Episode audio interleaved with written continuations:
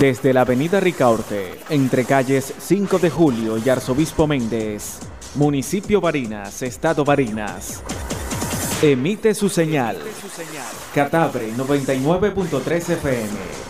Comunicación popular, libre y alternativa. Controversia. El cuadrilátero sociopolítico de la radio barinesa. Controversia. Muchas repeticiones hacen. Donde se confrontan las ideas y se problematiza la realidad social bajo una mirada sociocrítica y propositiva. La base política de mi gobierno está formada por marxistas, por laicos y cristianos. Controversia. Bajo la producción y conducción de Ronald Leal Pereira. Controversia. Es aquí, en Catabre 99.3 FM, donde se apertura este cuadrilátero sociopolítico. Siéntese en primera fila. Sea parte de esta controversia. Del lado correcto de la historia. La utopía está en el horizonte. ¿Para qué sirve? Para caminar. Controversia. Martes y jueves, 9 de la mañana, por Catabre 99.3 FM.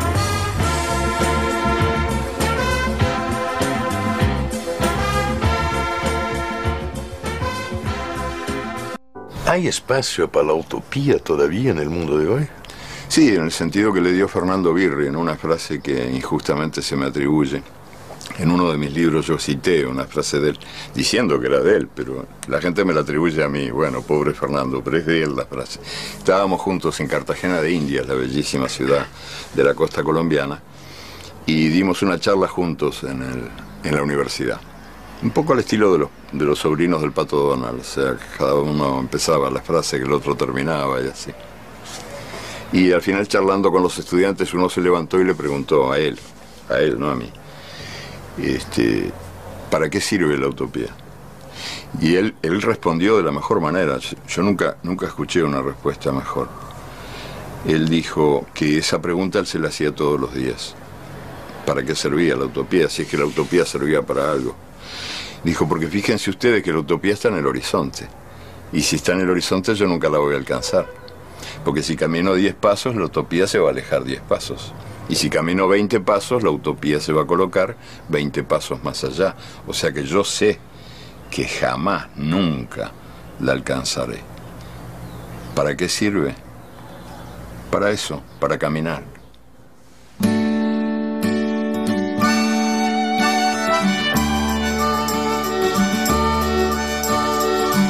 He creído que alguien me odia, aunque me hayan querido matar. Tras mis asesinos se esconde otra fuerza que si es mi enemiga mortal. Todos los tipos de muerte hacen cola ante mi puerta esperando su hora. El instrumento es quien cambia de rostro, pero yo sé que hay un único Dios. Sé que todas las palabras con que le canto a la vida vienen con muerte también. Sé que el pasado me odia y que no va a perdonarme mi amor con él por venir. Por eso manda verdugos con todos los uniformes. Mi asesino es el pasado, aunque con mano de hombre.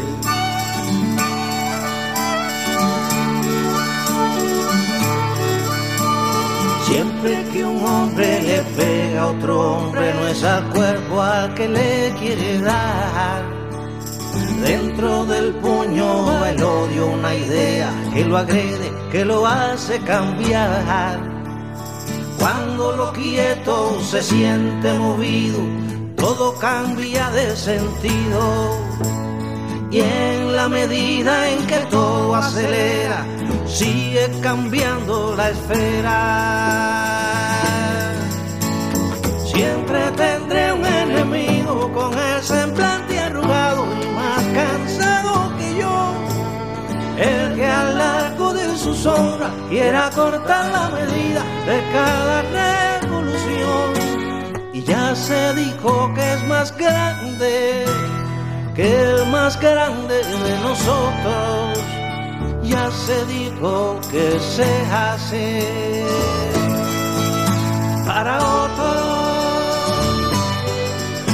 para otros, para otros.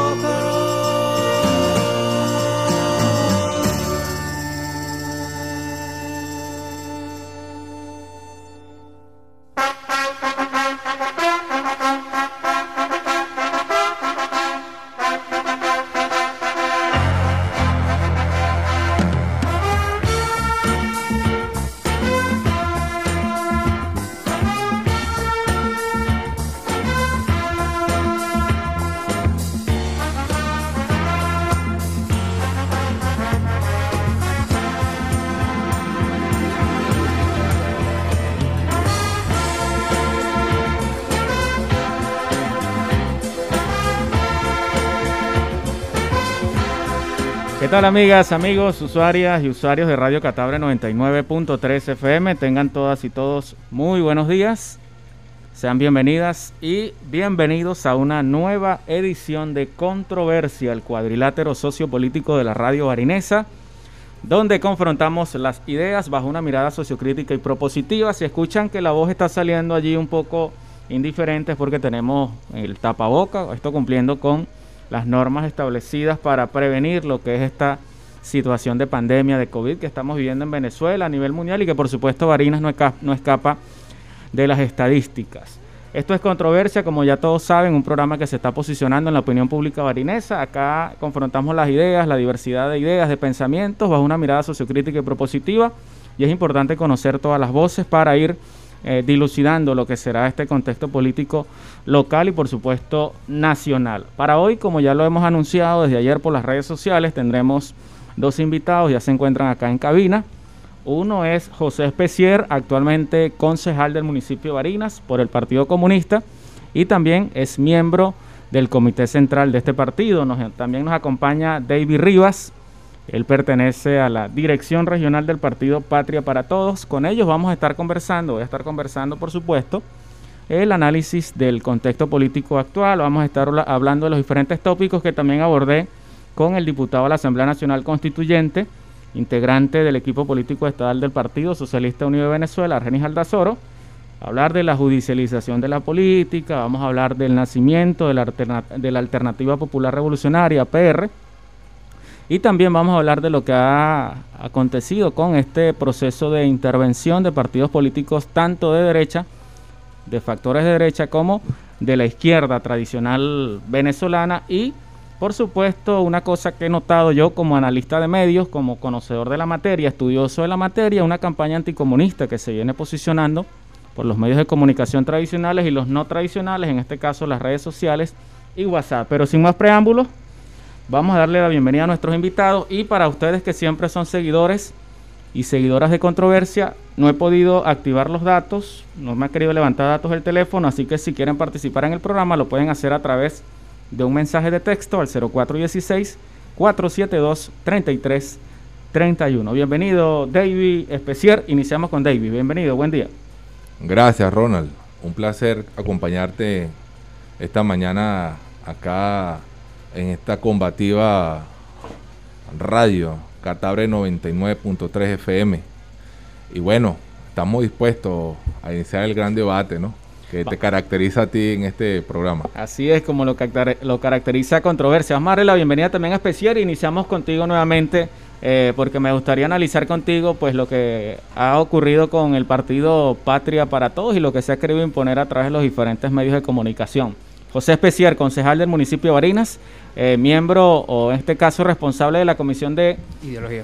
de Ideología del Partido Comunista de Venezuela, pero en la comisión que estás dentro del, de la Cámara Municipal en Comisión de Transporte. Comisión de Transporte. Bienvenido, Especiar. Gracias, un saludo a los oyentes de esta trinchera combativa como es en Catabre. Gracias, Ronald.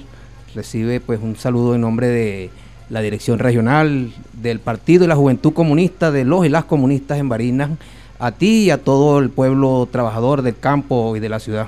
Gracias, especial. Muchas gracias a ustedes por haber aceptado la invitación a, controversia y por siempre estar dispuestos a confrontar las ideas, analizar y debatir en el espacio que sea necesario porque justamente allí aquellos que de una u otra manera estamos ocupando espacios dentro de este proceso político, no le huimos al debate y a la discusión necesaria para generar el consenso en esta actual polarización política. David, eh, lo comentaba en la introducción, este, actualmente te estás presentando en este programa, en la promoción que hicimos ayer como miembro de la Dirección Regional del Partido Patria para Todos, pero también he notado por los diferentes medios de comunicación, pues como ya he sabido, la intervención que se está haciendo por parte del Tribunal Supremo de Justicia, que gran parte de los medios de comunicación, analistas políticos y en lo personal particular también lo he caracterizado así, como un proceso de judicialización de la política en Venezuela. Actualmente sigue siendo miembro de la dirección del Partido Patria para Todos, a pesar de la decisión que tomó el Tribunal Supremo de Justicia de nombrar una directiva ad hoc, que tengo entendido, eh, la dirige la diputada de este partido, Ilenia Medina. Coméntanos un poco para colocarlo en contexto, David. Gracias, Ronald. También saludar, antes de iniciar con mi intervención, pues a toda nuestra militancia a nivel municipal, a nivel regional, todos los compañeros y compañeras que forman parte de este partido humilde, de este partido lleno de trabajadores, estudiantes, de profesionales y técnicos, y por supuesto que buja y quiere también un país para todos, ¿no? Como nos caracteriza. Eh, efectivamente, la situación con nuestro partido se viene desarrollando, como lo manifestó nuestro secretario general Rafael Uzcate, desde hace más de dos años, ¿no? Eh, había una situación interna en donde nuestros militantes eh, tenían diferencias y la estábamos eh, sobrepasando en, en, cierta medida y bueno, la Dirección Nacional decidió convocar a una asamblea hace más de seis meses. La Asamblea Nacional del Partido, como lo establece los estatutos, es el órgano de toma de decisiones para la dirección y de las acciones del partido en lo que concierne su, su política.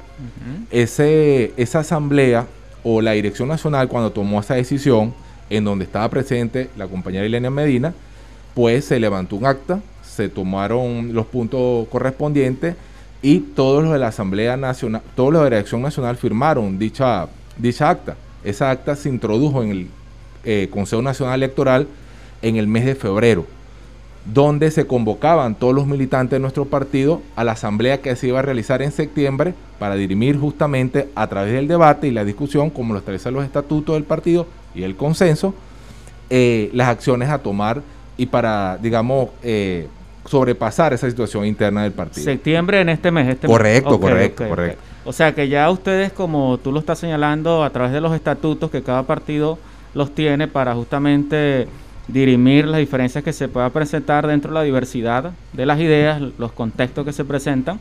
Ya habían acordado eh, realizar ese congreso, ese encuentro para este mes, pero resulta que ya, eh, ¿qué ocurrió? Pues porque ya el TCJ eh, dio una sentencia y prácticamente dejó al negro Uzcategui, a Rafael Uzcategui, conocido pues en el, como el negro Uzcategui, y aparte de la directiva, gran parte de la directiva a nivel nacional fuera de dentro de la estructura del Partido Patria para Todos. Sí, indudablemente. Eh, como te decía al inicio de mi intervención, eh, había una diferencia allí marcada por el posicionamiento del partido eh, y creo que compartimos allí muchas cosas con los compañeros del Partido Comunista y por, por la iniciativa del partido de crear un frente de denuncia, un frente de lucha, un frente combativo con las organizaciones populares y de izquierda y que dio nacimiento al Frente Antifascista y Antiimperialista, uh -huh. que es la génesis de la Alternativa Popular Revolucionaria, que más adelante vamos a profundizar en uh -huh. eso. Entonces, eh, eso hizo ruido en la dirección nacional del partido. Nosotros ya sospechábamos por qué era el ruido, porque indudablemente habían allí compañeros que son los que acudieron al tribunal, eh, específicamente Ilenia, William Rodríguez, entre dos compañeras más, creo que eran de la dirección de la dirección nacional, de 18 miembros de la dirección regional, cuatro fueron los que acudieron y estaban en desacuerdo en esa unidad revolucionaria que estábamos planteando. Entonces, eso ya venía haciendo trabajo desde el inicio del frente de la creación del Frente Antifascista y Antiimperialista. Y según los estatutos del PPT, David, para también analizar con, con, con este contexto de judicialización de la política, según los estatutos de ustedes, este, cuántos o las cuánto sería la cuota de personas que no estén de acuerdo con alguna cosa que se esté llevando allá al interno para que puedan tomar una decisión ante ante el TCJ. Me explico, ya tú decías que son 18 representantes a nivel nacional, ¿no? Correcto. De la directiva nacional. De la dirección y solamente nacional. cuatro fueron los que asistieron. Sí. Y si con- nos vamos a ese proceso de, de- del porcentaje, eh, solamente 4 de 18, la gran mayoría pues no estaba de acuerdo en, en hacer lo que estas cuatro personas hicieron, que tengo entendido ahora son parte de, la, de esa directiva ad hoc. Claro, pero hay un elemento importante aclarar acá, que ya se había tomado la decisión de llamar a la Asamblea Nacional del En Partido septiembre. para definitivamente posicionarnos y que fuese los militantes, las direcciones regionales, municipales y parroquiales, como lo establecen los estatutos, quienes tomaran la decisión mayoritariamente de las acciones en el partido en lo que en los días posteriores.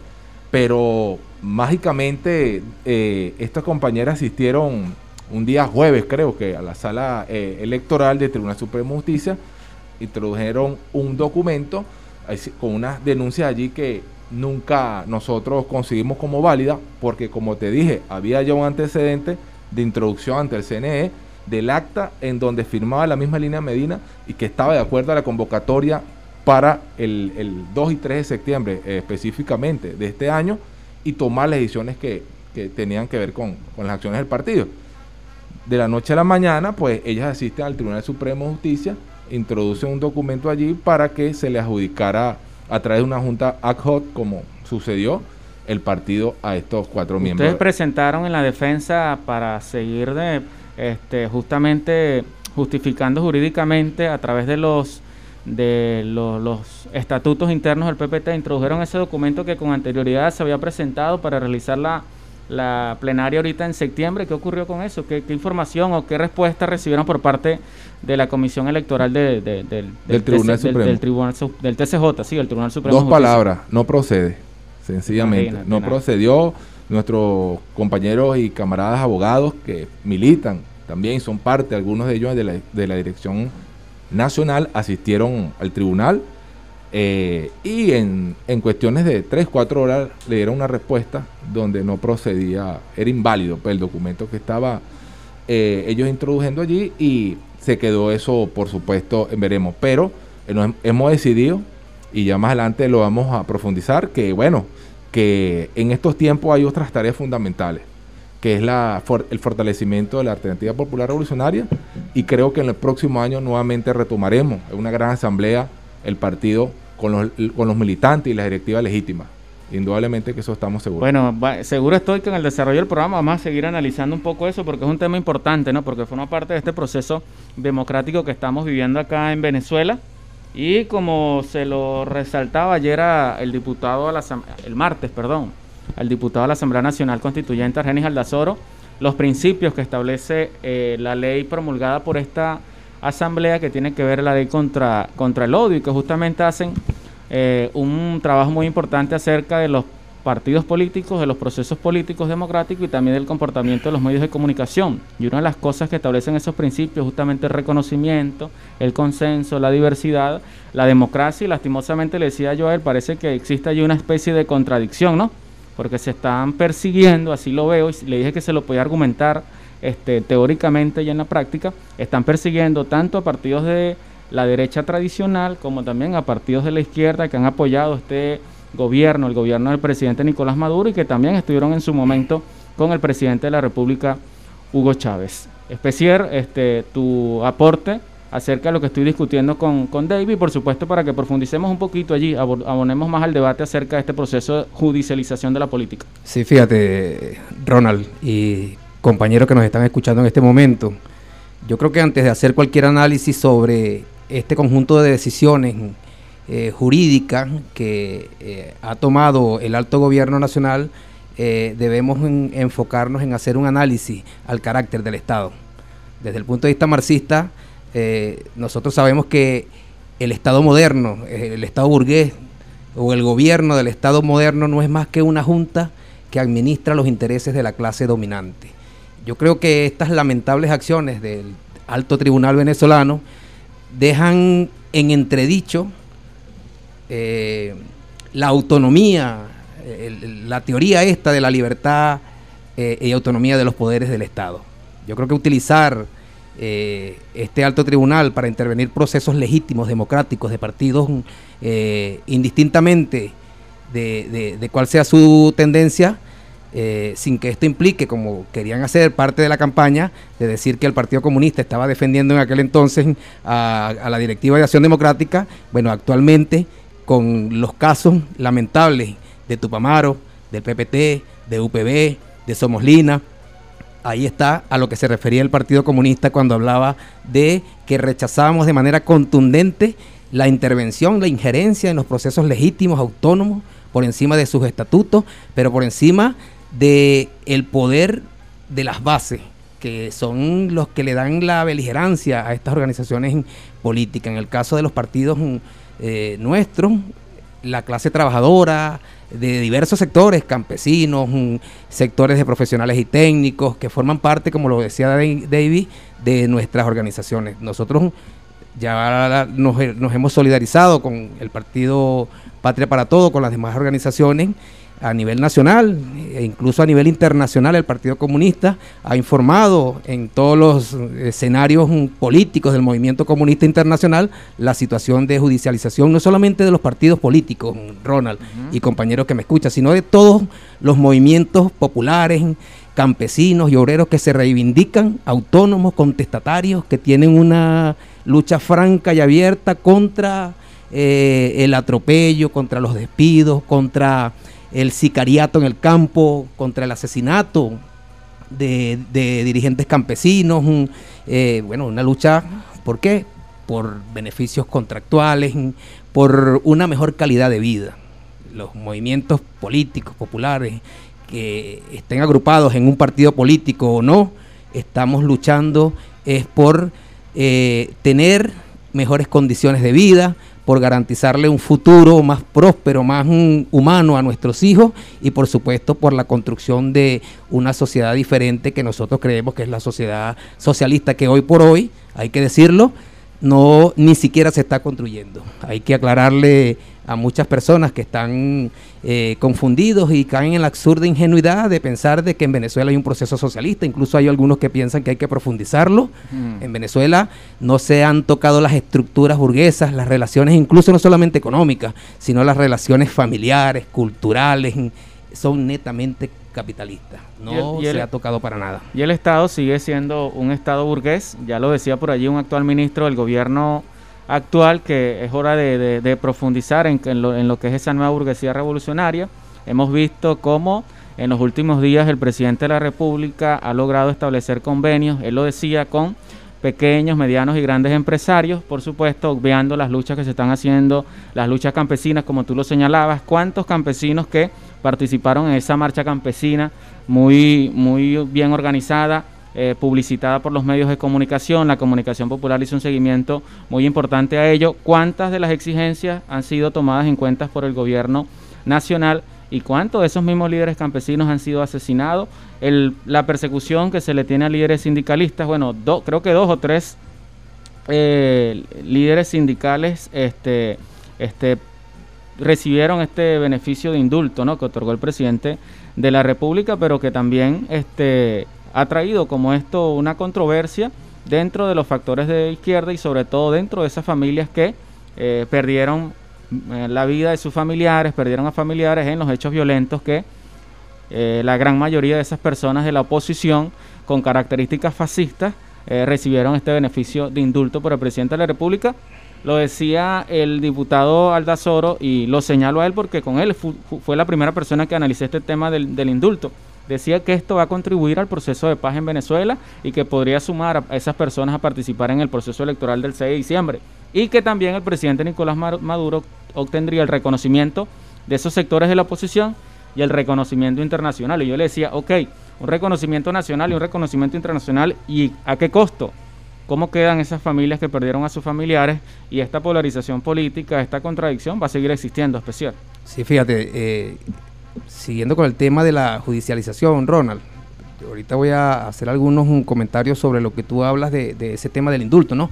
Pero quería resaltar que esa, eh, inmediatez con que actuó el TCJ para de un solo tajo eh, romper con tantos años de trabajo en el Partido Patria para Todos y demás organizaciones políticas, no la ha tenido para aclarar asesinatos de campesinos. Por ejemplo, a nosotros nos asesinaron al camarada Luis Fajardo, miembro del Comité Central del Partido Comunista, eh, que encabezaba una lucha en el sur del lago con dirigentes campesinos y allí, bueno, involucrados eh, personajes del gobierno, civiles y militares eh, y ese es un caso que no se ha aclarado. Aquí mismo en Barinas hemos tenido persecuciones, criminalizaciones de campesinos en, el caso de los cerros y todavía no se ha pronunciado ningún ente gubernamental en función de lo que en esta constitución, si hablamos de esta constitución burgués y este Estado burgués, se llama Estado social de derecho y de justicia. Por lo menos a eso le apostamos, que se cumpla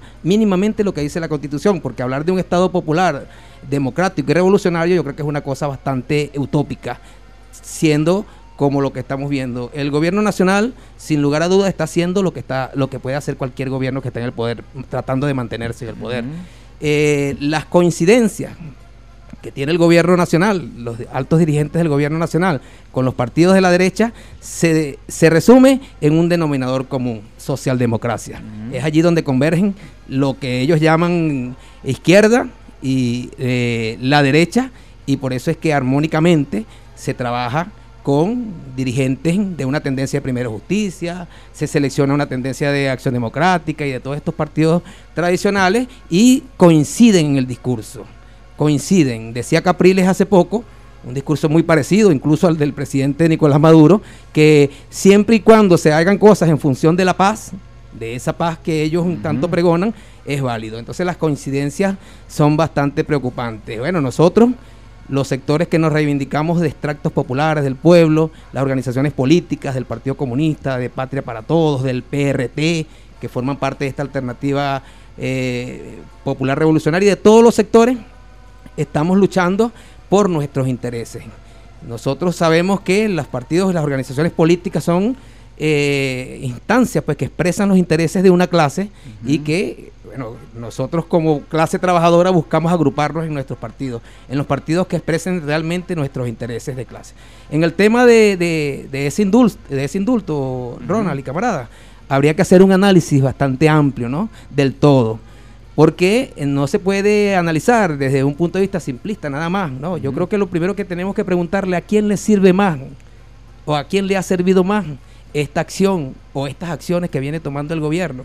En el caso del indulto, obviamente que le fortalece a los sectores de ultraderecha, ¿no? Pero le fortalece también a los planes de intervencionismo de, los Estados Unidos, del gobierno de Donald Trump. Le sirve a la ultraderecha venezolana que ahora tiene la oportunidad de reagruparse, no para participar en un proceso electoral como ingenuamente algunos camaradas creen, ¿no? Que ellos ahora sí, como los mm, soltaron, ¿no? Eh, personas que cometieron delitos de lesa humanidad, delitos contra los derechos humanos que no prescriben y que además no pueden ser objeto de ningún tipo de beneficio, ni siquiera el indulto o cualquier otro beneficio. Entonces esas son cosas que hay que analizarla. El tema de la paz, que se pregona con, eh, por todos los medios de comunicación, yo creo que la frase la paz, hablar de la paz sin justicia, hablar de paz con impunidad, yo creo que esa es una frase muy vacía.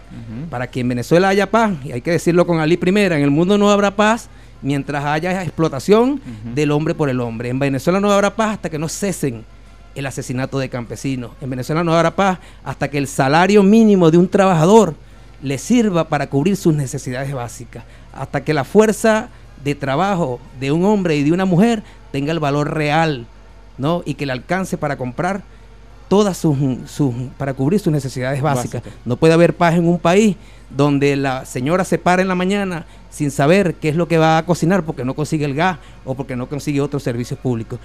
Esa paz, esa paz burgués de la que se habla, obviamente es una paz que le permite a los que están en el poder mantenerse en el poder. Una paz que le permite mandar, aplicar políticas económicas sin cuestionamiento, en armonía con el contrario y con el supuesto aliado. Entonces son cosas que hay que analizarlas profundamente. Y que, una hora de programa, una hora y media, dos horas quizás es poco tiempo porque este es un tema muy contundente que justamente como tú lo, lo señalas allí, es necesario analizarlo a profundidad. Exactamente nueve 28 minutos de la mañana. Recuerden que se pueden comunicar con nosotros a través del 0416-472-3331. No envíen WhatsApp, mensaje de WhatsApp, porque lastimosamente no he podido levantar los datos en el teléfono, pero por acá nos llega un mensaje. Dice saludos desde las brigadas Robert Serra, venceremos.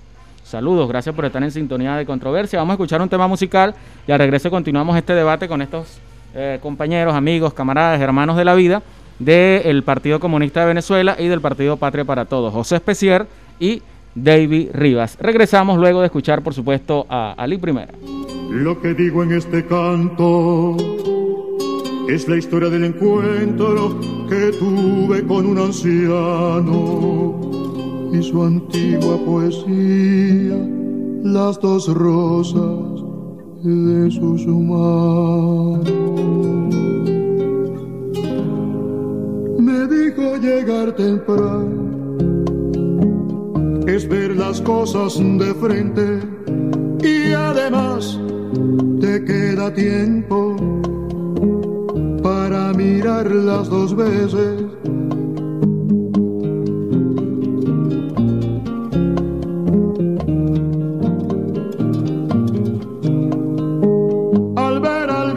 Descalzo, quise darle mis zapatos y me dijo, hace falta. Lo que importa es tu conciencia, no es importante el ropaje, sino distinguir a fondo las que van comiendo dioses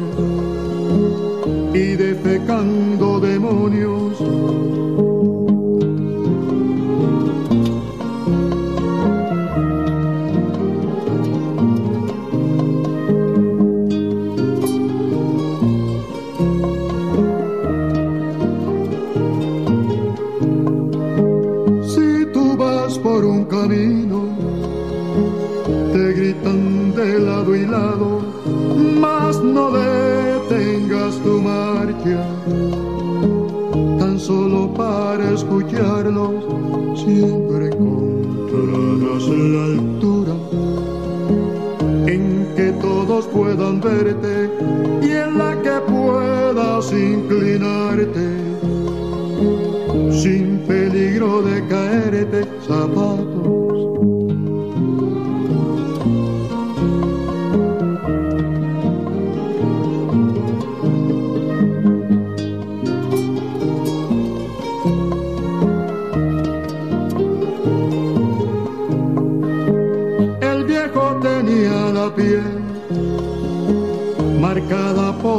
zapatos pues la miseria de ayer seguía saliendo de al paso y contó que en su pasado no quiso ser Dios ni héroe, en los dioses nadie cree. Y a los héroes se condenan a convertirse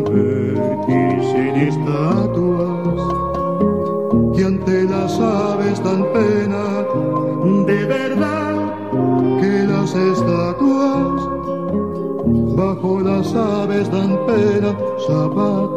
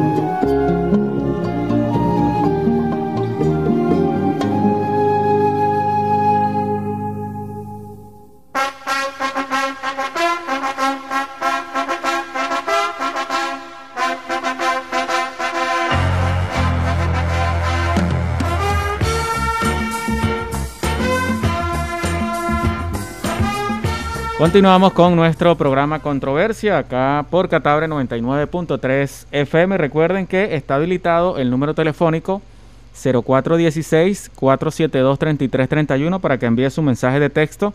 Lastimosamente estoy tratando aquí de ver cómo se me activan los datos para que ver si la gente está enviando mensajes por WhatsApp, vía WhatsApp, pero lo pueden hacer vía mensaje de texto 0416 472 3331. En esta oportunidad, en este capítulo de controversia, conversando con José Especier, miembro del Comité Central del Partido Comunista de Venezuela, y con David Rivas, él es miembro regional del equipo político Patria para Todos, con quienes estamos analizando, por supuesto, el contexto político actual, no dejar de lado la coyuntura electoral del 6 de diciembre, lo que será o lo que es y ha sido el nacimiento de la alternativa popular revolucionaria y, por supuesto, eh, las contradicciones que se están viviendo en las políticas que se están desarrollando tanto en lo local, regional como en lo nacional. David, continuamos con esta discusión, este análisis. ¿Quieres abonar al debate el tema de eh, el poder popular, las comunas? He visto también por allí que se están realizando unas políticas agrarias también con la entrega de, de, tierras y quisiera también conocer cuál es tu opinión al respecto, si manejas algunos datos, por supuesto presentarlos para la discusión. Y Ronald, el compañero Especier eh, asomó el tema de la lucha campesina. Nosotros, eh, Productores por la Patria, un movimiento que pertenece a Patria para Todos desde, su nacimiento, ¿no? Eh, ha venido también, eh, o es víctima de, estos atropellos en el campo, en Guárico y en, en Cogede. Tuvimos una situación también irregular con, con algunos campesinos que fueron prácticamente desplazados y fueron detenidos porque resulta ser que estaba un predio que había sido tomado por, por el Estado y eh, había sido financiado en su momento por el presidente Chávez y bueno, debido a la situación económica y por qué no, y por qué no decirlo también con el bloqueo que eh, los Estados Unidos impusieron en, en, al Estado venezolano, al gobierno venezolano, eh, eso hizo incidencia allí. Y bueno, eh, sabemos que eh, con intención también del ciudadano ministro, por qué no decirlo también, Castro Soteldo, eh, hubo una especie de no inversión en las comunas. Y ese es el tema que yo quería ahorita rápidamente profundizar. Pareciera ser que desde el Ministerio de Agricultura y Tierra, en ese nuevo concepto, en esa nueva categoría que se le da a la burguesía, yo lo estuve buscando, especie de Ronald, y, y, hay, en algún momento, eh, eh, en, algunas revoluciones o en algunas manifestaciones revolucionarias a nivel mundial, tocaron eh, esa categoría de la burguesía revolucionaria. Pero estratégicamente esta vez fue el argumento para justificar ahora el financiamiento a ese, a ese, a ese conglomerado que se hizo con la empresa privada.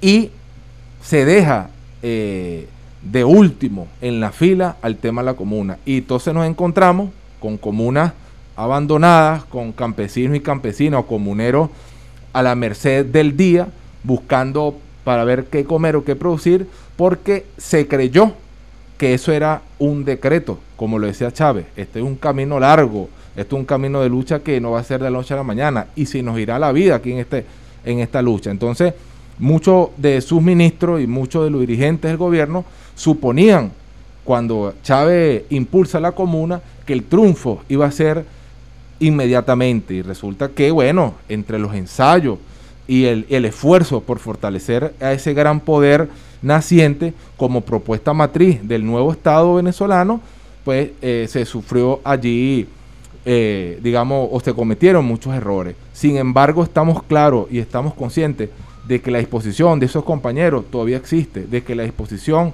de, la, de los comuneros en el trabajo productivo, en la planificación del trabajo productivo, en la formación para el trabajo productivo, todavía existe.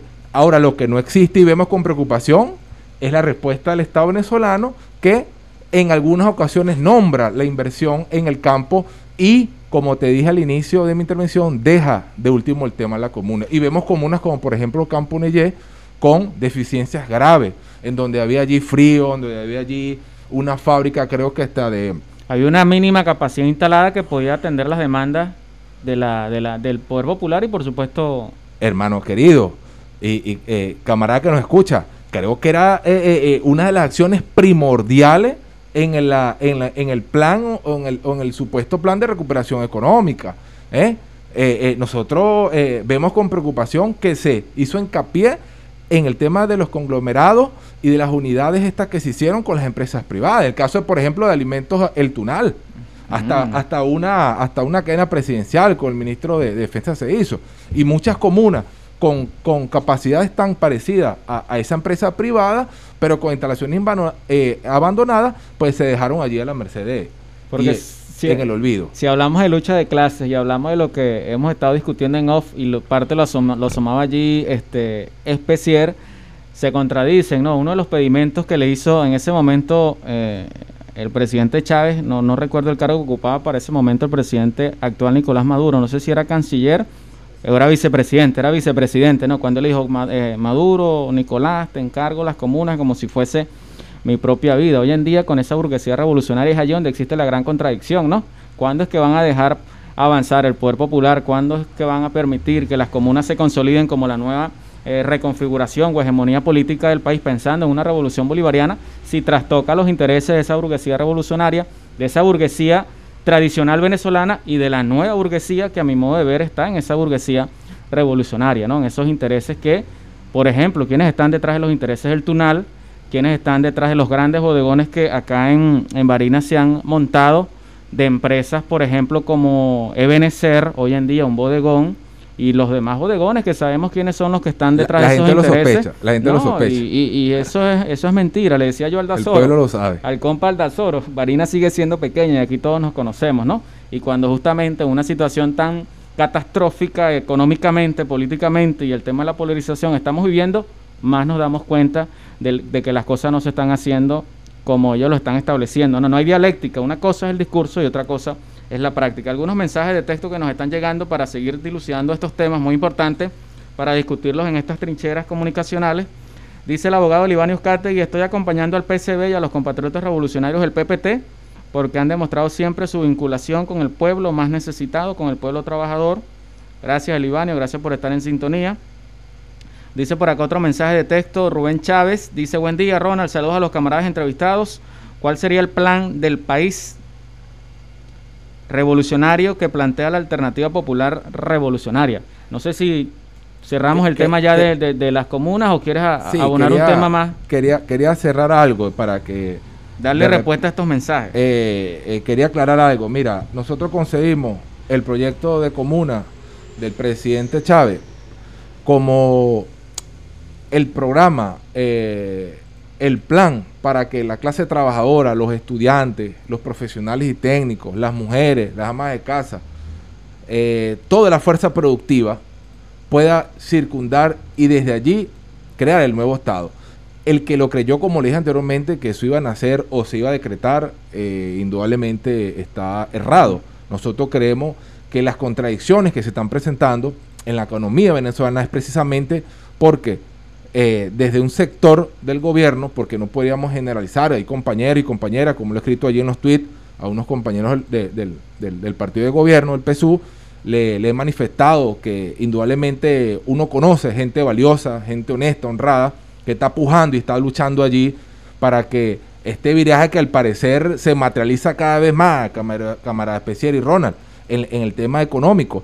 Y ven con preocupación el, hundimiento de un proyecto que dio sus primeros pasos y que generó una gran expectativa y por supuesto unos grandes resultados. Entonces, nosotros creemos que esa, esa vinculación de, la fuerza productiva, de la clase trabajadora y de todos los que estamos involucrados en, construir un, país más próspero, un, país con, una felicidad suprema, como, como siempre lo, lo inculcaba Chávez, creemos que está en riesgo, está en peligro este tipo de acciones desde que se están ejecutando desde el gobierno. Porque creemos también que aquí se firmó un pacto con el pueblo y que nunca antes en la historia se había aprobado por la gran mayoría e incluso creo que es la votación de ha participado con más del 70% la población venezolana, que fue el pacto de 1999 con la constitución bolivariana de la, de la República Bolivariana de Venezuela, con sus errores, con sus aciertos, con su con, su, con sus artículos que estarían por discutir desde el Parlamento, ¿por qué no? Y de otras instancias con el Poder Popular.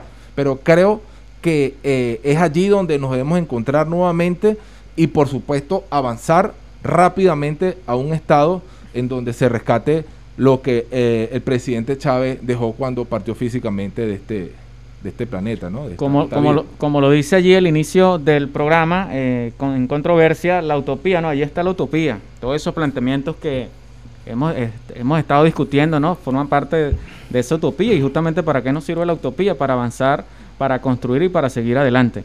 Eh, especial, un tema muy importante que me gustaría uh, analizar contigo, discutirlo contigo como miembro del Comité Central del Partido Comunista de Venezuela es esa campaña anticomunista que he notado que se ha posicionado por las redes sociales, que se ha difundido por los medios de comunicación, llamando al Partido Comunista y además partidos de la izquierda revolucionaria venezolana, PPT, PRT, UPB, Tupamaro, como partidos, eh, eh, una política infantilista, como partidos que nunca han sido revolucionarios, como partidos que le hacen el juego a la derecha, que no son ni populares ni revolucionarios, y, y bueno, se está satanizando al Partido Comunista porque eh, están eh, señalando que el Partido Comunista apoyó en el año 93 a, para ese entonces candidato a la presidencia eh, Rafael Caldera, pero no se explica ni el contexto, ni el sentido, ni el momento histórico, ni las peticiones, ni los acuerdos que solicitaba para ese momento el Partido Comunista para apoyar a, a Caldera en ese, en ese año. Bueno, fíjate, Ronald, amigos oyentes, antes de entrar en, ese contexto, quisiera hacer algunos aportes al, planteamiento que hacía el compañero David con el tema de las comunas. Eh, en primer lugar, quisiera decir algo. La, la, burguesía, a través de la historia, a través de todas las formaciones socioeconómicas, siempre ha jugado un rol revolucionario, siempre ha asumido un rol revolucionario, pero no es un rol revolucionario para la toma del poder y la transformación política y económica del Estado, sino para la preservación del poder y para la, el cambio de un, de, un, de un modo de explotación por otro. Así fue cuando eh, asumió pues el, el, rompimiento con la sociedad feudal, que inmediatamente el mundo se dio cuenta que lo que se, lo que se encontró fue con otra forma de explotación del hombre por el hombre, que ahora conocemos como eh, sociedad capitalista. Otro elemento importante, yo recalco mucho lo que tú decías hace poco, Ronald, con el tema de las contradicciones que hay dentro del gobierno nacional y, y su partido, es el tema de las comunas. ¿no? Hace poco, hace poco conoció Venezuela y el mundo que salieron en libertad eh, una cantidad de comuneros porque estaban presos por este Estado, por este gobierno, solamente porque se propusieron construir el Estado comunal. Entonces es una gran contradicción que ahora se esgrima como una bandera política, ¿no? En un mal momento coyuntural, una bandera política, como todas las otras acciones que están haciendo, el tema de las comunas repito, nueve comuneros estuvieron presos injustamente, padres y madres de familia, por estar construyendo el Estado comunal, siendo que las leyes del Poder Popular le establecen la legitimidad legal para que esto sea así. Y desde el punto de vista político, la legitimidad eh, moral y ética, porque es un proyecto histórico, el tema de las comunas, de la transformación del Estado, de un Estado burgués, como el que tenemos nosotros, a un Estado comunal, ¿no? Un Estado popular y revolucionario. Quería recalcar esos dos elementos para tener claridad de las contradicciones que se presentan. Fíjate, Ronald, yo y amigos que me escuchan, en nombre del Partido Comunista, eh, al cual pertenezco, a la Dirección Nacional, al Comité Central al Comité Regional del Partido y la Juventud, he venido a este programa no a descalificar, al contrario político, porque no es mi estilo, no, no vamos a caer en esos escenarios de bajas pasiones, pero sí venimos a denunciar con mucha contundencia una feroz campaña anticomunista que está diseñada, alentada, promovida y financiada por sectores del alto gobierno, controlado por una cúpula de la pequeña burguesía. Hoy por hoy, el Estado venezolano está controlado por cuadros de la pequeña burguesía. Hoy han enfilado toda la artillería mediática.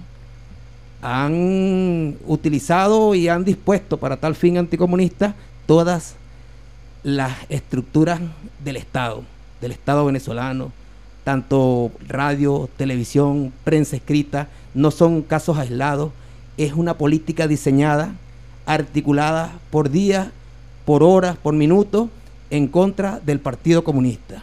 El Partido Comunista de Venezuela, hoy por hoy, como, como, como ha sido toda su historia, desde el año 1931, siempre ha combatido, y no han sido pocos los gobiernos, Ronald y David, no han sido pocos los gobiernos que han intentado destruir al Partido Comunista. Hemos enfrentado las dictaduras, las falsas democracias y los falsos socialismos.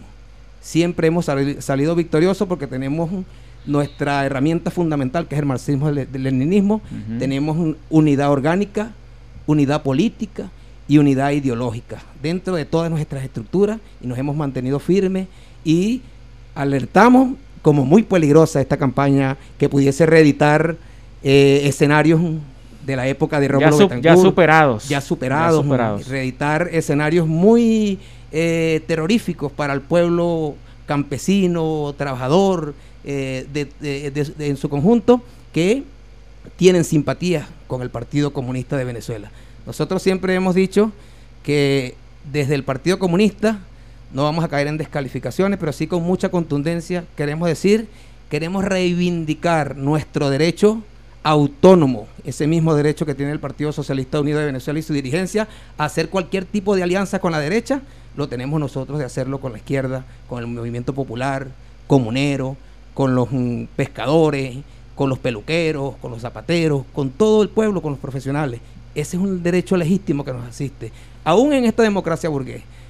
Fíjate, esa campaña que tú lo decías, de que el Partido Comunista una cuestión bastante baja, ¿no? Y bastante eh, deshonesta. Apoyó a Caldera. Hay cuatro elementos allí, yo quiero resaltar tres, de por qué el Partido Comunista de Venezuela en ese entonces, su dirección nacional, apoyó a Rafael Caldera en las elecciones, ¿no? En primer lugar, el Partido Comunista se proponía junto a otro grupo importante del movimiento popular y revolucionario en Venezuela, romper con el bipartidismo nefasto. Eso se logró. En un segundo momento, la liberación de los militares que participaron en el, el, golpe rebelde que encabezó el comandante Chávez, entre ellos el comandante Chávez. Eso también se logró. El otro elemento era que Caldera no asistiera a pedir financiamientos al Fondo Monetario Internacional y al Banco Mundial. Eso lo incumplió Caldera. Para romper con ese proceso neoliberal que se estaba viviendo en ese entonces. Porque es una, era una, el diseño de una táctica y una estrategia bien definida por el Partido Comunista. El último no se logró. Caldera pactó, como lo hacen siempre, como incluso este gobierno estaba haciéndolo hace poco, pidiendo créditos al Banco Mundial y al Fondo Monetario Internacional, ¿no? De manera bastante contradictoria, siguiendo hablando de las contradicciones. Inmediatamente cuando Caldera pacta con el Fondo Monetario Internacional, el Partido Comunista rompe con él. Hay que aclarar estas cosas porque se utiliza esa campaña, se utilizan otras campañas, el tema de que nosotros estamos dividiendo. Nosotros no podemos dividir al Partido Socialista Unido de Venezuela porque el Partido Socialista Unido de Venezuela está dividido hace tiempo. Nada más por su carácter policlasista, donde hay una diversidad de sectores sociales, pequeña burguesía, gran burguesía, trabajadores, diversos sectores, nada más eso, te da una orientación para que tú sepas que desde el punto de vista ideológico ahí no hay unidad. ahí cada quien está pugnando por sus intereses, de tal manera que nosotros no nos acusen de divisionistas de algo que ya está dividido y que además nosotros no pertenecemos. Nosotros no tenemos que ser parte de eso. Creo que esa campaña eh, hay que aclararla eh, es mi punto de vista, ¿no? Desde el Partido Comunista para justamente refrescarle la memoria a aquellos que quieren prestarse a este juego. Lastimosamente, como tú lo, señal, lo señalas, podría reeditar procesos ya superados dentro de la política y la democracia venezolana.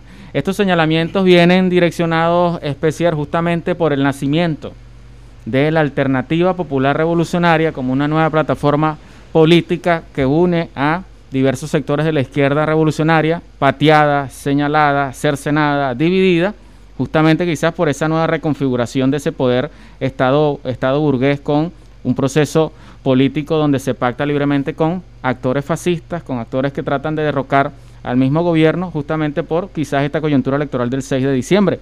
Nos hacían una, una pregunta, pero para abordar más el tema del nacimiento de la Alternativa Popular Revolucionaria, el apoyo que está brindando el Partido Comunista de Venezuela, porque tengo entendido que eh, van a tener candidatos y candidatas a participar en el, en el, escenario electoral, pero por algunos documentos que he logrado leer, algunos debates que he podido tener con, con algunos de, ya los, de los integrantes de esta plataforma acá en Barinas, este, el tema no es solamente lo coyuntural del 6 de diciembre, sino que es un proyecto que se está fortaleciendo con miras a trascender el 6 de diciembre.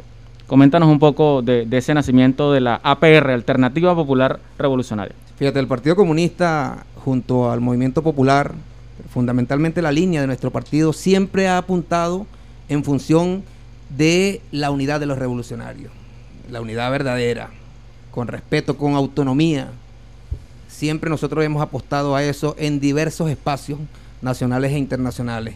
En el caso de la APR, Alternativa Popular Revolucionaria, tiene antecedentes recientes con el Frente Popular Antifascista y Antiimperialista, conformado precisamente por las organizaciones que están hoy y que continúan coherentes con su política, con su, con su teoría, como lo es el PPT, el PRT y el PSB. El Frente Popular Antiimperialista y Antifascista fue un escenario que propició la alternativa popular revolucionaria, pero también nace por las inconsecuencias del gobierno, por lo que tú acabas de decir. Nace por la arrogancia y la autosuficiencia de los sectores que controlan el alto gobierno, de los sectores de la pequeña burguesía cuya política le tributa a la clase eh, burguesa, al capital nacional, pero también al capital transnacional. Hay que decirlo así.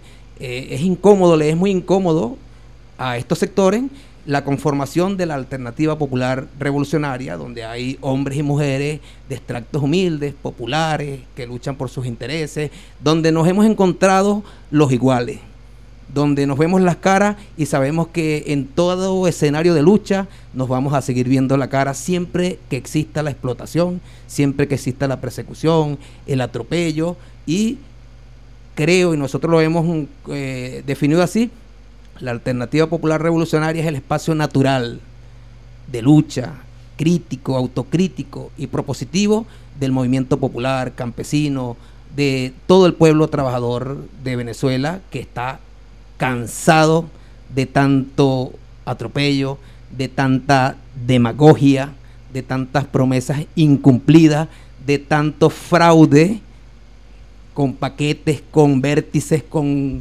estrellas, con motores, y vaya usted y pare usted de contar.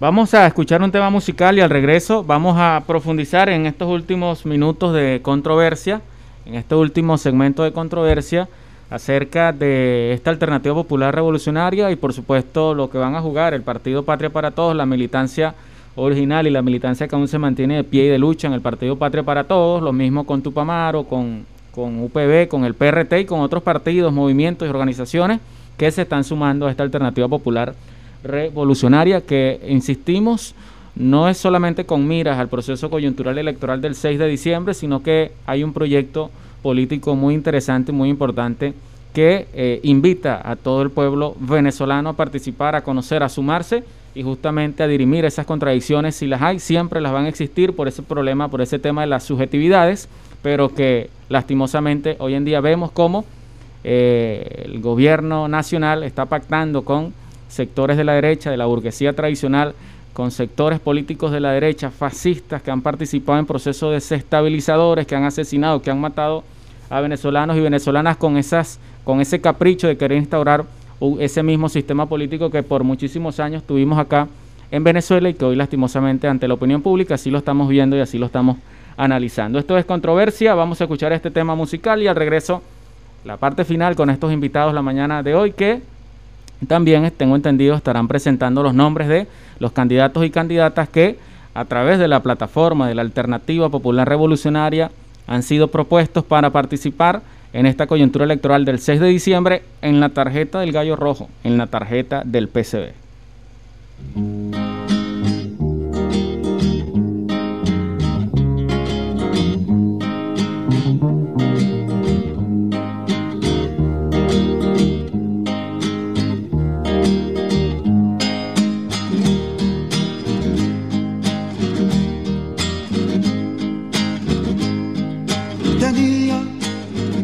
Figura pequeña y la barbita blanca, el camarada Ho querido tío Ho inolvidable Ho indoblegable Ho inolvidable Ho indoblegable Ho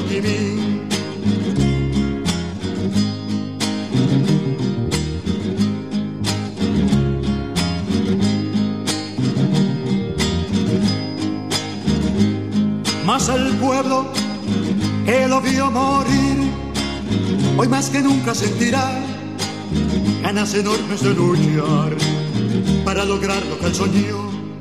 Era un soñador de Ho era un poeta el Dios, era incansable Ho era un valiente el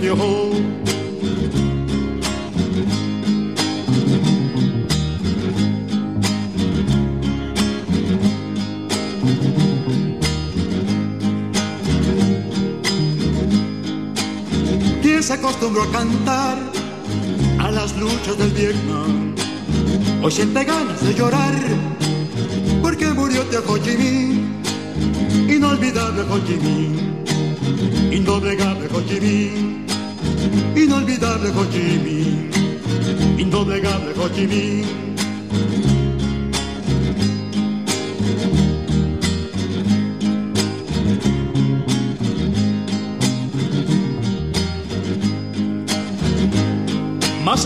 Pueblo que lo vio morir, hoy más que nunca sentirá ganas enormes de luchar para lograr lo que él soñó.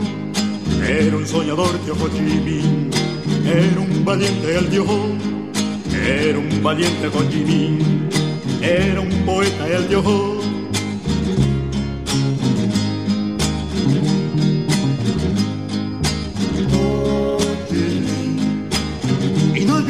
soy Jimmy, oh Jimmy, oh Elvi soy amor. Inolvidable con Jimmy, oh Jimmy, guerrillero y soy amor. Inolvidable con Jimmy, oh Jimmy, oh Elvi soy amor. Inolvidable con Jimmy, oh el hombre que sembró de esperanzas el vientre del Vietnam.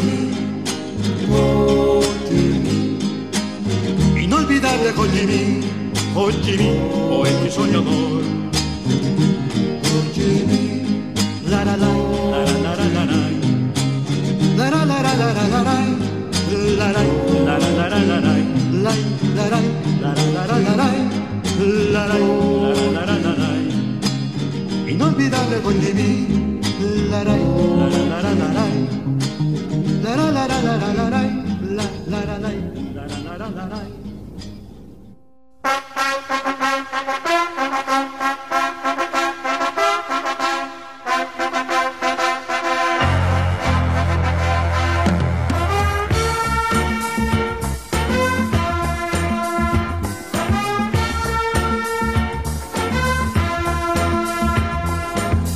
Continuamos con nuestro programa, el cuadrilátero sociopolítico de la radio barinesa, controversia, acá donde confrontamos las ideas bajo una mirada sociocrítica y propositiva. Aquellas personas que nos están escuchando por primera vez, o aquellos, dijera Pepe Mujica, las verdades le hacen ruido, un pitico en los oídos, quizás están sorprendidos, sorprendidas por las cosas que estamos debatiendo y discutiendo.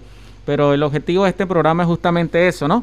Confrontar esas ideas bajo una mirada sociocrítica y propositiva y quisiera yo escuchar a todas esas voces que forman parte de la opinión pública, que forman parte de esta diatriba política que se está viviendo en Venezuela, justamente para que eh, los usuarios, las usuarias de, de, Catabra y por supuesto el pueblo barinés conozca esas ideas, esos posicionamientos y a la hora de un proceso electoral, una coyuntura electoral, decida por quién, eh, con quién se quiere casar, utilizando este término para apoyar, apoyarlo como propuesta, como propuesta política. Por acá nos llega un mensaje de texto a través del 0416-472-3331. ¿Cuáles son los candidatos por el APR Barinas? Bueno, en minutos la estaremos anunciando acá con los invitados a controversia y nosotros seguimos nuestro programa con uh, David Rivas y José Especier hablando un poco de la alternativa popular revolucionaria APR. Algo que aportar a lo que señalaba allí David especial desde el punto de vista del Partido Comunista de Venezuela, desde su visión como miembro del Comité Central del Partido Comunista de Venezuela. También quisiera escuchar tu opinión al respecto de, como militante, integrante de la Dirección Regional del Partido Patria para Todos, que también forma parte de esta, de esta propuesta de Alternativa Popular Revolucionaria. Bien, Ronald, eh, compañero que nos escucha, pues tú lo decías, la APR eh, y especial profundizó también en la apertura del tema. La PR es la alternativa que nos va a permitir a nosotros reencontrarnos nuevamente con el poder popular, con las bases, con los movimientos sociales, con los estudiantes, que en algún momento se incorporaron a este gran proyecto, al proyecto bolivariano, a esta gran lucha revolucionaria que se, eh, se constituyó a partir de 1999, como lo dije yo, a través de ese pacto social que es la constitución, y que hoy día están siendo, eh, eh, digamos, señalados, están siendo excluidos de esos movimientos sociales que ahora son controlados también por los que gobiernan el Estado venezolano. Al parecer hay un plan, como lo decía Especier, de, de infiltrar allí a los movimientos populares, a los movimientos sociales y todo aquel que no se sume a sus políticas neoliberales, a su política eh, reformistas, pues son condenados, incluso puestos presos. Eso hay que decirlo. En Caracas, el compañero Mango ha venido denunciando esta serie de atropellos. Entonces, eh, nosotros al ver esa, esa situación, hicimos el esfuerzo desde el Frente Antiimperialista y Antifascista de sumar a esos movimientos populares. Entre eso está Lucha de Clase, está Somos Lina, el MBR 200, está el, la UPB también, e incluso el PRT y el OPE fueron también víctimas del atropello contra los partidos políticos. Tupamaro también. Tupamaro, indudablemente. Entonces, eh, eh, nosotros estamos haciendo un esfuerzo sobrehumano para aglutinar toda la fuerza revolucionaria posible y eh, sobre un esfuerzo colectivo, indudablemente cambiar lo que tengamos que cambiar en el, en el sentido más amplio de la política venezolana. Porque creo que es un clamor del pueblo venezolano, es un clamor de la clase social más humilde del pueblo venezolano que quiere revolución, quiere socialismo, pero está clara que en las condiciones en que nos encontramos, con las políticas económicas que se están ejecutando, está claro y perfectamente convencido que no lo vamos a lograr. Bueno, parte de esa de ese convencimiento o de los convencidos de que no lo vamos a lograr con las políticas actuales, estamos en la PR. Y nos, aglutinamos en la PR como una fuerza revolucionaria y que ya estamos siendo condenados y señalados, vilipendiados como el 1%, como los habladores de gamelote, que vamos a terminar con la derecha.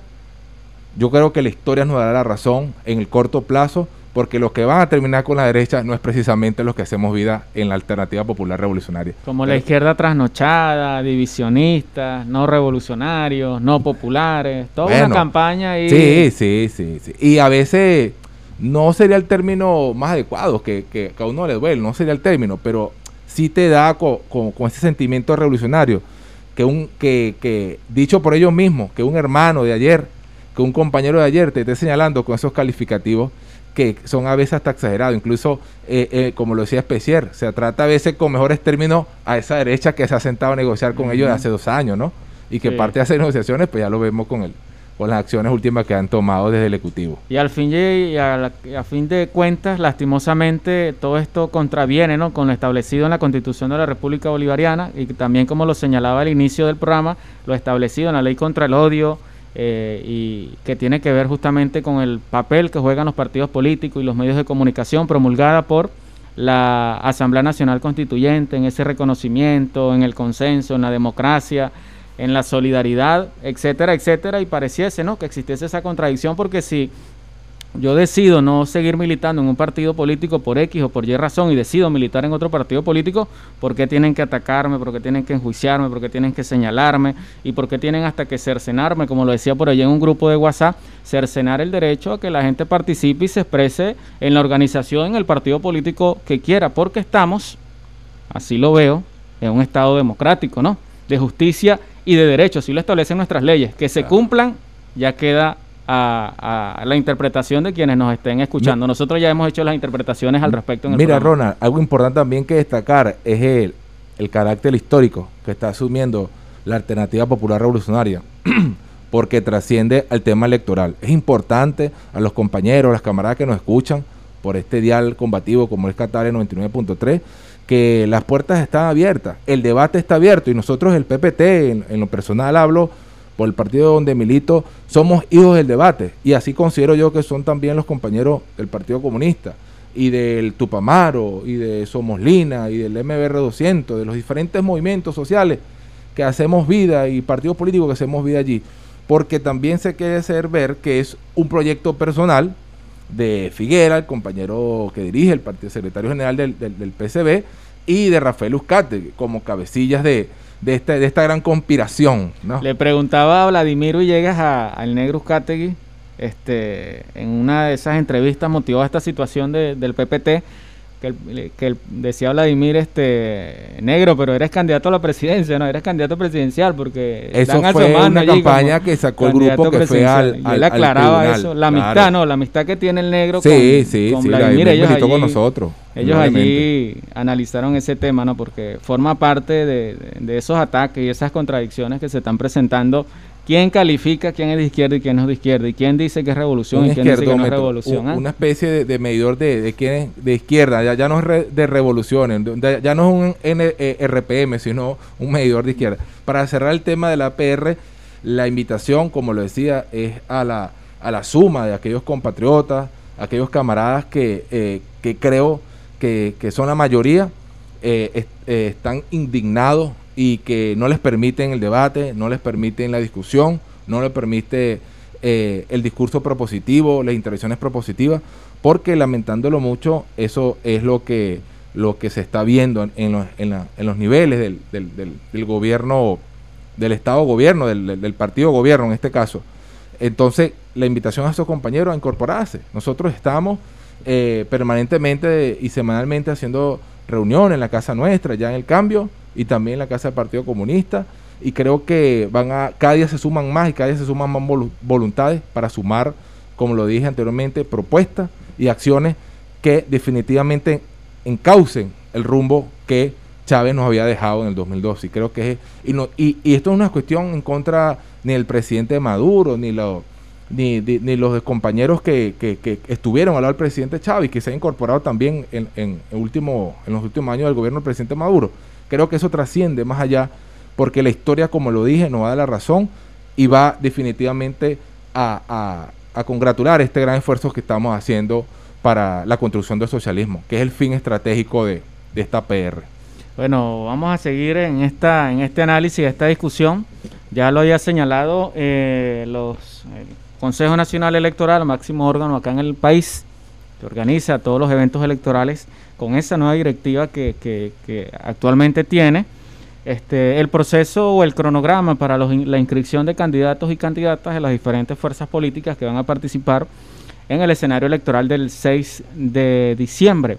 Y hoy, justamente, ayer lo anunciamos por las redes sociales, hoy también que en controversia, en la voz de José Especier como integrante del Partido Comunista, Comité Central, parte del equipo del Comité Central del Partido Comunista de Venezuela, desde la APR, como iba a estar hoy en controversia, le dieron eh, la responsabilidad para que anunciara los candidatos y candidatas por la Alternativa Popular Revolucionaria y el Partido Comunista de Venezuela que van a ser eh, a participar en este evento electoral del 6 de diciembre acá en el estado Barinas. Así que la primicia la da usted especial. Sí, fíjate, yo quisiera, antes de entrar en el en detalle de, de los compañeros que van en esta maqueta de la APR, yo quisiera hacer una caracterización de la alternativa popular revolucionaria, Ronald, porque seguramente eh, se preguntan, por allí estuvo el compañero Alejandro Linares y le hacía a alguien una pregunta, ¿la APR es chavista? Ah. Una pregunta bastante capciosa, ¿no? Eh, con la intención de obtener algún tipo de respuesta que luego iba a ser parte del plan anticomunista de la descontextualización, la desconfiguración, como tú bien lo dices, Ronald. Eh, la alternativa popular revolucionaria no solamente es chavista, es diversa. Es chavista, es marxista-leninista, no, es amplia. Eh, allí están diversos sectores populares. eh, ¿no? So- sociales cuyo denominador común es que estamos siendo atropellados y explotados.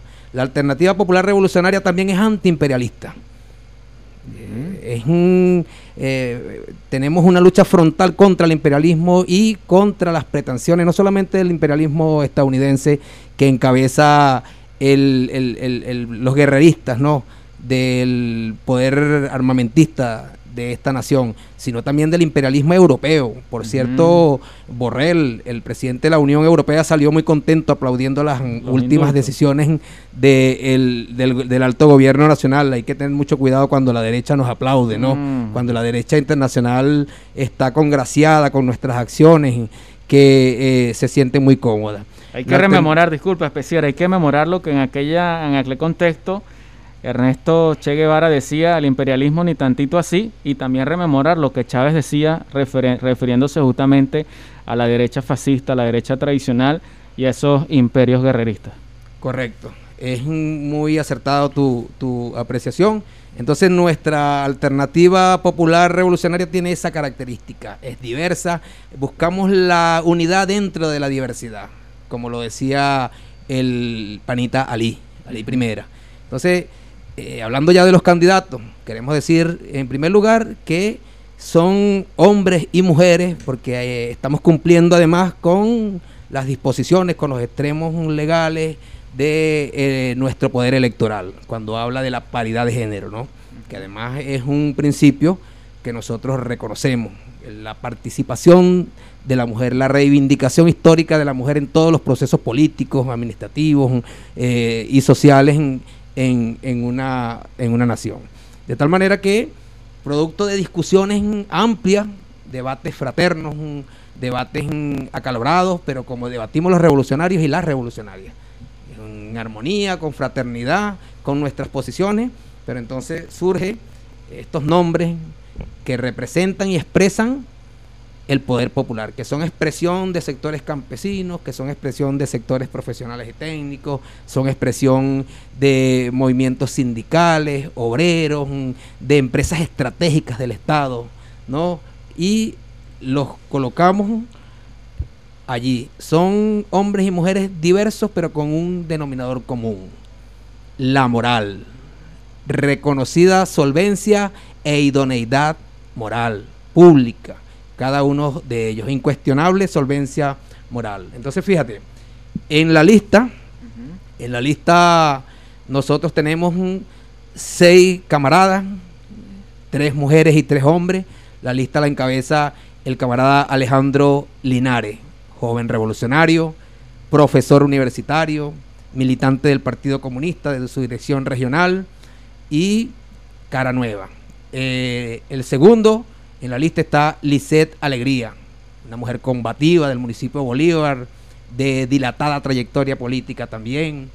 Y eh, seguidamente el profesor Oscar Rodríguez, conocido intelectual, revolucionario, eh, identificado con las luchas más sentidas acá de los movimientos mm, populares en, en, Barina. Xiomara García eh, es una camarada del PRT, el camarada Oscar Rodríguez es del PPT, la camarada Lice Alegría es del PPT. La camarada Xiomara García, una militante revolucionaria, también de trayectoria del Partido Revolucionario de los Trabajadores. El camarada Elibanio Uzcategui, del sector profesionales y técnicos, abogado de mucha trayectoria, donde haya una confrontación por los derechos laborales, ahí van a ver a un abogado como el Ibanio Uzcategui defendiendo siempre a los trabajadores en todos los escenarios. Y el sexto en la lista es la camarada Lida Silva, eh, también de la dirección regional del Partido Comunista, de toda su vida de militancia en el Partido Comunista. Estos son los seis candidatos de la lista. Alejandro Linares, Lisette Alegría, Oscar Rodríguez, Xiomara García, Elibanio Uzcategui y Lida Silva. En el circuito 1, el circuito 1 tenemos al camarada David Rivas. Camarada David Rivas como principal, camarada del PPT, de su dirección regional, profesor, con el cual hemos luchado desde hace muchos años en el sector educativo. Yo también soy profesor. Y la camarada Elides Caro, del Partido Revolucionario de los Trabajadores. Es una camarada que es médico, además, de mucha trayectoria también y, como lo dije, con muchas ganas de luchar. También tenemos a la, como principal a la camarada Cleotilde Rodríguez, militante del Partido Comunista también, fue legisladora eh, y tiene también mucha trayectoria en la lucha por, por los derechos de las mujeres y las luchas campesinas y populares. Y como suplente al camarada Hugo Roja, quien es secretario de organización de la juventud del Partido Comunista de Venezuela acá en la región. Eh, también está como principal el camarada Alexis Llanes, quien es un dirigente obrero de, mucha trayectoria de lucha sindical acá en esta importante empresa como lo es PDVSA, eh, en Barinas y a nivel nacional también. Y su suplente es la camarada María Hernández de la Red de Comuneros y Comuneras, una camarada eh, militante, combativa también de lucha. Ustedes pueden ver que hasta ahora he leído la paridad de género que se expresa en cada uno de los circuitos. Y en el circuito 2, para finalizar y cerrar, pero no menos importante, tenemos al camarada Gustavo Saavedra como principal, camarada del Partido Comunista de Venezuela también, fue secretario del comité local acá en Barinas por muchos años y bueno, tiene mucha trayectoria ahora eh, en, la lucha política. Y la camarada Yasmín Pinto, la suplente del partido Patria para Todas también. Esos, con eso cerramos los 14 hombres y mujeres que la Alternativa Popular Revolucionaria ha presentado para eh, el debate electoral, para la contienda electoral. Aclarar, camarada Ronald, David y todos los que nos escuchan, que cada uno de estos hombres y mujeres fueron electos de manera democracia, democrática, perdón, a través de los procesos electorales internos de cada una de sus organizaciones políticas, de sus organizaciones de base. No es dentro de las organizaciones revolucionarias de la APR donde se seleccionan los candidatos a dedo. Es a través del debate, del debate crítico, es a través de la caracterización del cuadro, es a través de eh, todo su perfil político, ético y moral, porque no puede haber contradicción entre lo ético, lo moral y lo revolucionario, al contrario, tiene que ser un perfil armónico. Entonces, en, en, el caso del Partido Comunista, nosotros tenemos nuestro mecanismo de elección a través de nuestras células y de nuestros colectivos de la juventud comunista y de las células del Partido Comunista para seleccionar a nuestros candidatos que se le presentaron también a la PR, fueron discutidos también en la PR de la misma manera cada uno de los partidos que este, hacen parte de la alternativa popular revolucionaria. Esos son los hombres y mujeres que nosotros presentamos para no solamente ir a dar la lucha en la Asamblea Nacional, sino también para dar la lucha por el desmantelamiento del Estado burgués, por la construcción de un Estado democrático, popular y revolucionario. Bueno, Especier, gracias por esa información. Ya lo habíamos anunciado por las redes sociales que acá en Controversia íbamos a estar anunciando hoy los candidatos y candidatas de la Alternativa Popular Revolucionaria del Partido Comunista de Venezuela acá en el estado de Barinas. Mucha gente ha estado preguntando por los grupos WhatsApp que quería conocer estos candidatos, al igual que están en la espera de conocer los candidatos de los otros partidos políticos que van a inscribir sus candidatos acá en Barinas. Y bueno, David, a la batalla, a la lucha, ahora como candidato de la Alternativa Popular Revolucionaria, eh, por supuesto en la tarjeta del Partido Comunista de Venezuela. Seguiremos en la discusión, en el análisis y por supuesto tanto en lo personal, en controversia y en lo colectivo como Radio Catabria 99.3 FM. Estamos a, la orden para apoyarlos en, el tema de, de, seguir difundiendo pues la propuesta de la, las propuestas de la Alternativa Popular Revolucionaria. Quiero leer unos mensajes de texto y te doy el derecho de palabra, David, para, para ir cerrando nuestra edición de controversia por este día. Dice por acá, saludos a todos, a todos mis camaradas. Me sumo, es Egisto. Bueno, saludos, Egisto. Gracias por, por la sintonía. Dice por acá, la historia se repite. En pregunta. Acción Democrática con Rómulo Betancur en el 46 crean este partido con carácter comunista donde militó en Costa Rica para luego cambiar argumentando que el pueblo no estaba preparado sin renunciar a los objetivos fundamentales de la revolución. Así comenzó a de Parece que se repetirá la historia en el PSV, nos dicen por acá en un mensaje de texto. Bueno, David, ya para, para tu mensaje final, ahora como candidato ¿no? de la Alternativa Popular Revolucionaria y del PSB, qué bueno saber que, que ya tienen definidos sus candidatos y sus candidatas para ir a esta coyuntura electoral del 6 de diciembre, pero seguir seguro estoy que se seguirá profundizando en, lo, en todo lo que ya hemos explicado y abordado acá, que es justamente ir a esa nueva reconfiguración verdaderamente política, de izquierda, revolucionaria, y que ir en contra de todos esos procesos de consolidación del Estado burgués y de conciliaciones con la burguesía tradicional y el nacimiento de esa nueva burguesía revolucionaria. Bueno, Ronald, camarada que nos escucha, especial, eh, es la tarea, ¿no? Es la tarea inmediata, eh, como lo decíamos eh, en nuestras intervenciones, la APR va a trascender más allá de la coyuntura electoral como una, una propuesta política revolucionaria para aglutinar todas las fuerzas de izquierda, las fuerzas progresistas, las fuerzas estudiantiles, de los movimientos sociales que no militan en ningún partido, pero que creen en, un estado de justicia social como lo establece la Constitución. Y creo que ese es uno de los objetivos estratégicos, por supuesto, con, el máximo objetivo estratégico como es la construcción del socialismo. Entonces, eh, humildemente te manifiesto y manifiesto a todos los que nos escuchan por este dial que desde el, Parlamento vamos a hacer el esfuerzo, si así lo requiere la situación, sobrehumano para profundizar y por supuesto para acompañar al pueblo en esta larga lucha, en esta larga lucha que, vuelvo y repito, va a marcar eh, un inicio o un reinicio, así como cuando reiniciamos un computador, una tablet, un teléfono, eso también es una analogía que yo estaba haciendo con unos compañeros. Nosotros vamos a reiniciar también el tema político porque se trata de eso, de renovar la moral en la política nacional y convertirnos en un referente político de altura, pero con humildad, sin conciliaciones raras en lo oscuro a medianoche, sino con un pacto con el pueblo, con un pacto junto a los trabajadores, junto a las amas de casa y por supuesto junto a todos y a todos aquellos venezolanos que van a creer en, una, en una alternativa o que creen en la alternativa como es la PR. Creo que es la, esencia ¿no? de, del trabajo que se nos avecina. Bueno, muchas gracias David. en lo, personal te deseo éxito y bueno, en todo lo que pueda colaborar estoy a plena disposición para, para apoyarte, ¿no? Y igual al resto de los candidatos y candidatas acá en el programa Controversia. Un mensaje final especial cómo va el pasaje, el transporte, la cosa. No abordamos eso. En otro programa. Bueno, en, en otra oportunidad también, porque eso es parte de la lucha de clase. Los, los, transportistas también son miembros de la clase obrera y también sufren los atropellos mm, del bloqueo, de toda la injerencia imperialista que hay. Yo quería enviar un mensaje en primer lugar a la gente que se cuiden, ¿no?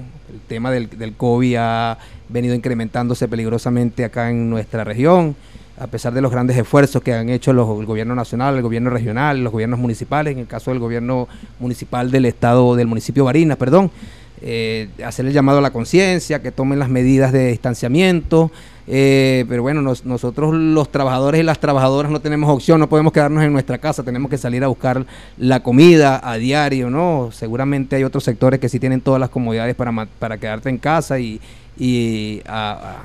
aplicar esa, esa consigna, ¿no? Que, que además es muy acertada, quédate en casa. Pero entonces nuestro mensaje final es al, a los trabajadores de Barina a sumarse a la alternativa popular revolucionaria y a seguir eh, profundizando un proceso de aceleración y acumulación de fuerza obrera, campesina, popular y comunal que nos mm, dé la capacidad de disputarle el poder político a la pequeña burguesía y de sus aliados foráneos.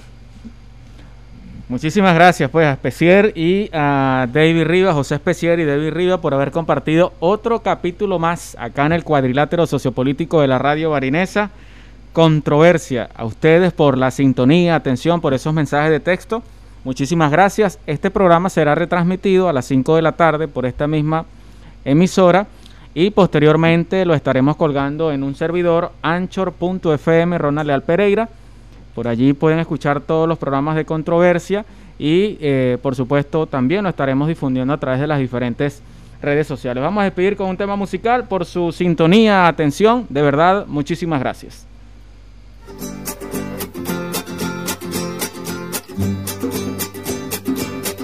Tan rompía las alpargatas otra vez, otra vez pata en el suelo otra vez, otra vez, otra vez, eh, eh, otra vez, eh, eh, otra vez, eh, eh, otra vez, eh, eh, otra vez.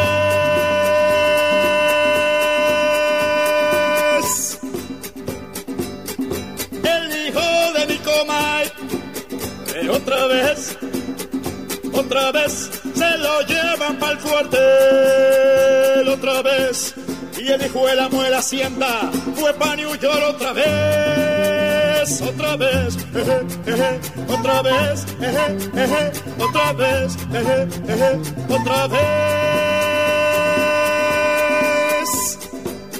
Se acercan las elecciones, otra vez, otra vez. Si gana la misma gente, estamos jodidos otra vez, otra vez. Otra vez, eje, eje, otra vez, eje, eje, otra vez, eje, eje, otra vez, eje, eje, otra vez. Empezó el pego en Caracas, otra vez, otra vez que mata a la policía a los estudiantes otra vez, otra vez, otra vez, eje, eje, otra vez, eje, eje, otra vez, eje, eje, otra vez, eje, eje, otra vez.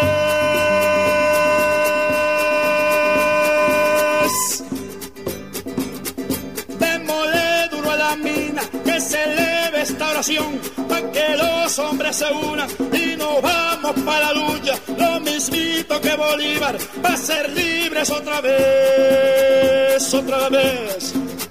De una vez, eje, eje, otra vez, eje, eje, otra vez, eje, eje, otra vez, eje, eje, de una vez.